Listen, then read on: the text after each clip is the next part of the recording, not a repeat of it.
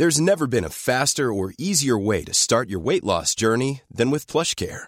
PlushCare accepts most insurance plans and gives you online access to board-certified physicians who can prescribe FDA-approved weight loss medications like Wigovi and Zepbound for those who qualify. Take charge of your health and speak with a board-certified physician about a weight loss plan that's right for you. Get started today at plushcare.com slash weight loss. That's plushcare.com slash weight loss. plushcare.com slash weight loss.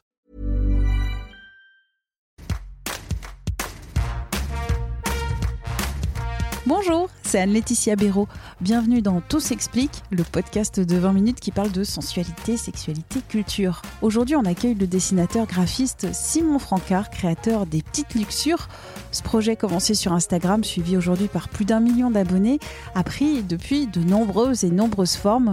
Un nouveau livre, le Diascope Petite Luxure, est sorti récemment aux éditions Ebec. Dans ce livre-objet, on retrouve l'essence de l'œuvre de Simon Francard, des lignes noires, du blanc et la découverte, ou plutôt la suggestion, d'une histoire érotico-poétique. Comment on crée un dessin intime érotique? Quelle est la différence avec le dessin pornographique? Quels sont les choix quand on dessine pour suggérer?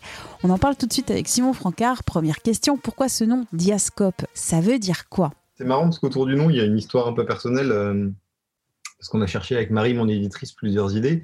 Il se trouve que mon père est à la retraite, mais il était professeur de français, latin, grec. Et euh, il adore chercher justement comme ça dans l'étymologie des mots, essayer de créer une étymologie euh, compréhensible. Et à la fin, lui m'avait proposé le duo diascope, parce qu'il y avait ce côté, donc duo 2, dia c'est au travers, et scope, regarder au travers. Quand on cherche sur Internet, le diascope, c'est parfois utilisé pour parler de ces vieux appareils. Euh, à l'époque où il n'y avait pas encore de projecteurs vidéo, il y avait les rétroprojecteurs, je ne sais pas si vous vous souvenez, il y avait ça à la fac et tout, où on mettait un film transparent et il y avait euh, un, un prisme qui renvoyait l'image euh, au mur. Et du coup, effectivement, ça c'est un terme, heureusement qui est très peu employé, mais visiblement ce- cet appareil-là pouvait se faire appeler le diascope. Pourquoi cette forme donc euh, de deux plans Utiliser son œil pour voir ce qu'il y a dans le trou? J'adore l'exercice de style d'imposer quelque chose, euh, comme j'ai été graphiste longtemps, où il y a toujours une contrainte, où on a un brief, là c'était euh, qu'est-ce que je peux représenter avec ça sans- que ça bouge jamais d'endroit, toujours le rond au même endroit. Et, euh, et à partir de là, bah, j'ai fait ce que j'adore faire d'habitude, c'est rajouter le petit truc de piment de rigolo, de rajouter un petit truc un peu cul euh, dedans, et voilà quoi. Qu'est-ce que ce dessin érotique ou dessin intime par rapport au dessin pornographique Ah, c'est compliqué, c'est vrai que. euh, C'est pour ça qu'on est là. On m'a souvent dit dessin érotique parce que c'est le terme générique. Honnêtement, euh, les scènes que je représente, elles sont souvent plus éro- explicites que de l'érotisme, on va dire. Euh, Et alors, c'est un dessin pornographique? Ben, justement, pour moi, pas vraiment. C'est ce que j'essaye de fuir parce que la pornographie, c'est quand on montre tout, ça, ça laisse aucune place à l'imaginaire et à l'intellect. C'est important que la partie un peu euh, excitante, entre guillemets, de mes dessins, ça soit les, les- les spectateurs qui se la fassent eux-mêmes en regardant le dessin et pas enfin, en imaginant ce qu'il y a autour du dessin et pas juste le dessin lui-même. Quoi. Sinon, euh, voilà, après. euh, Mais il peut y avoir un, un dessin pornographique. C'est vrai que sur mon compte Instagram, il y a des scènes qui, on imagine la même en photo, euh, on referme tout de suite la fenêtre en disant mon Dieu, quelle horreur.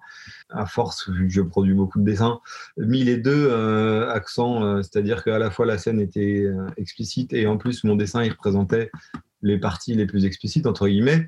On me l'a très vite reproché parce que ça devenait premier degré en fait. Ah, on l'a reproché, donc euh, c'est le public qui a reproché ou il y a eu une voilà. censure, euh, je sais pas moi, Instagram J'ai déjà eu des censures et tout, mais heureusement, maintenant, plus trop. Je touche du bois, euh, peut-être parce que je me calme. Mais euh, après, je me suis fait tacler par des gens en commentaire en disant que ça devenait porno, alors qu'en fait, j'avais déjà fait des images pires avant. hein, mais euh, Donc c'est la, la- Ouais. la réception par le public. dit, ah, bah, voilà, la réception. Mais en même temps, ils avaient raison, je pense, parce que dessin trop euh, marqué sur certaines parties du corps et, euh, et la scène un peu trash, ça devenait effectivement ce que je voulais pas. C'est-à-dire que moi, ce que j'aime, c'est qu'on puisse regarder mes dessins sans être choqué et après coup se dire ah oui, mais quand même là, ils sont trois dans le lit et ils font ça. Et, euh, Mais c'est hyper délicat parce que le franchissement du, du choquant, c'est tellement personnel.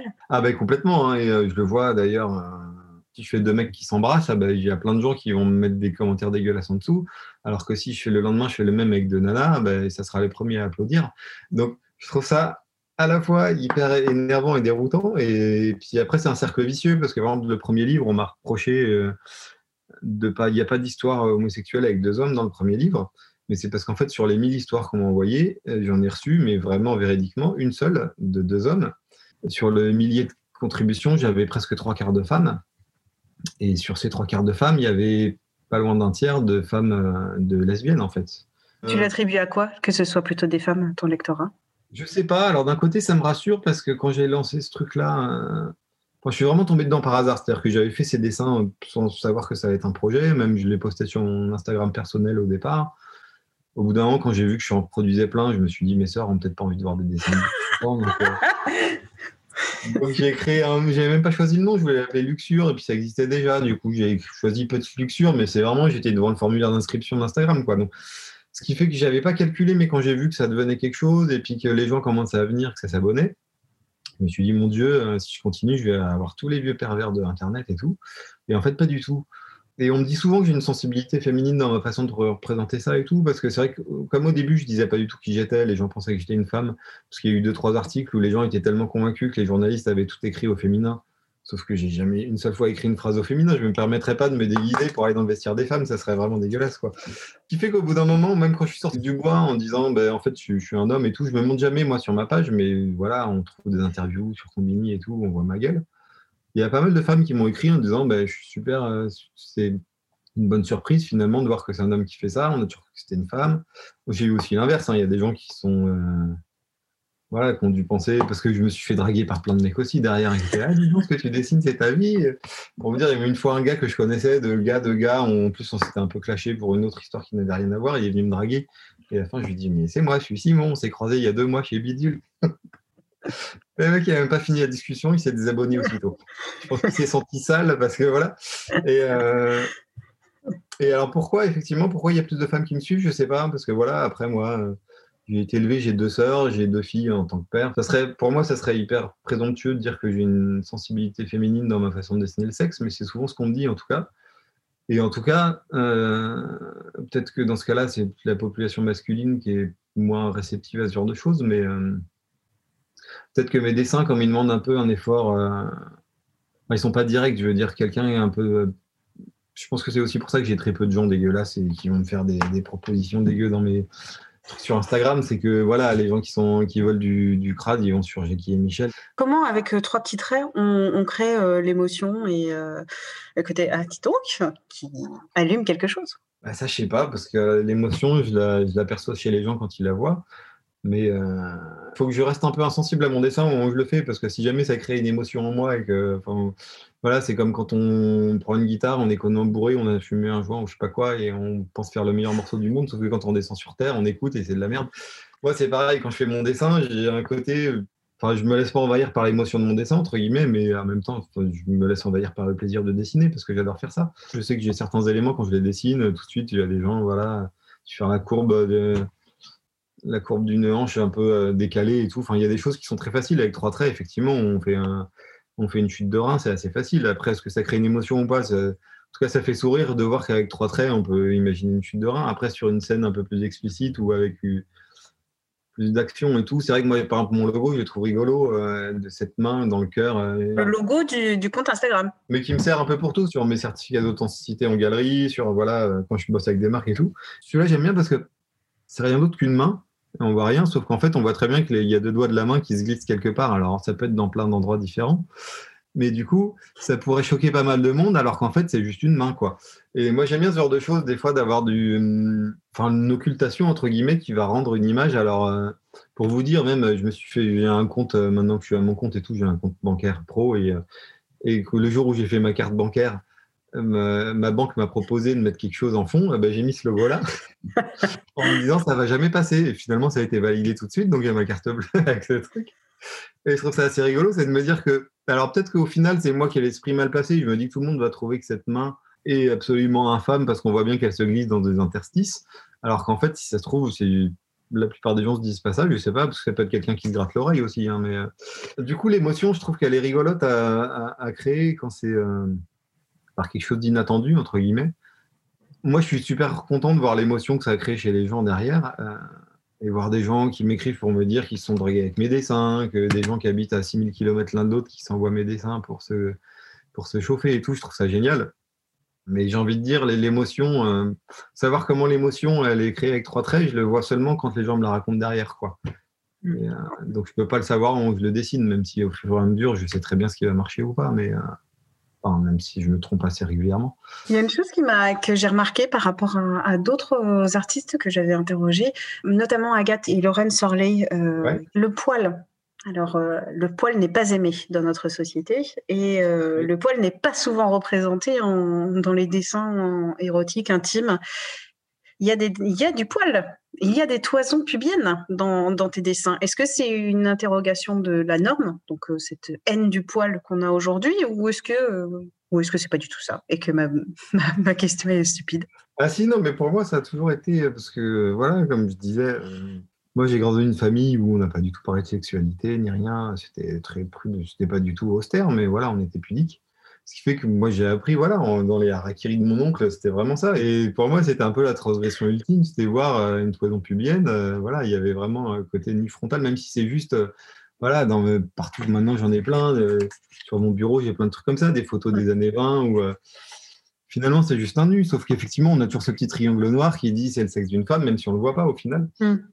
Donc pour moi, graphiquement, c'est un symbole qui est très important, un triangle noir, mais même très longtemps, j'avais quand je travaillais en agence de pub, on était dans un bâtiment un peu brutaliste. C'est euh, une agence qui s'appelle BETC. C'est un ancien bâtiment très euh, tout en béton qu'ils ont retapé.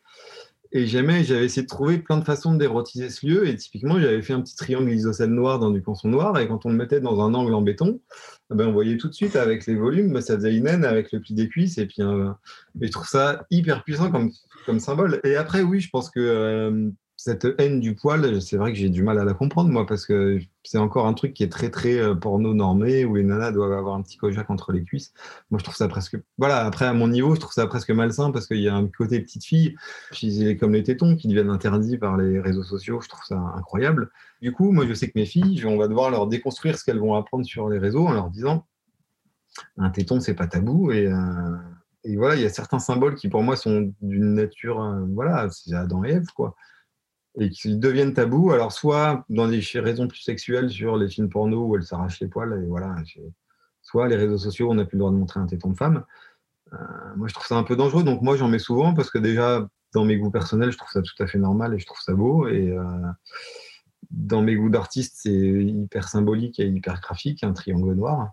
Et puis oui, parce que merde, euh, c'est pas parce qu'une nana fait l'amour avec son mec dans, sa chambre qu'elle doit se comporter comme une porn star de bout en bout.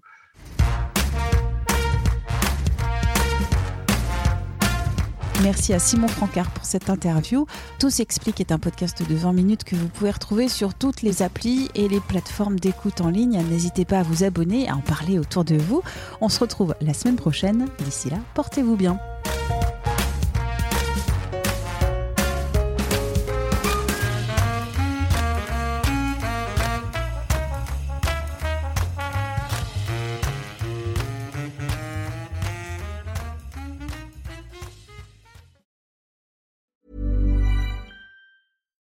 Hi, I'm Daniel, founder of Pretty Litter. Cats and cat owners deserve better than any old-fashioned litter. That's why I teamed up with scientists and veterinarians to create Pretty Litter. Its innovative crystal formula has superior odor control and weighs up to 80% less than clay litter.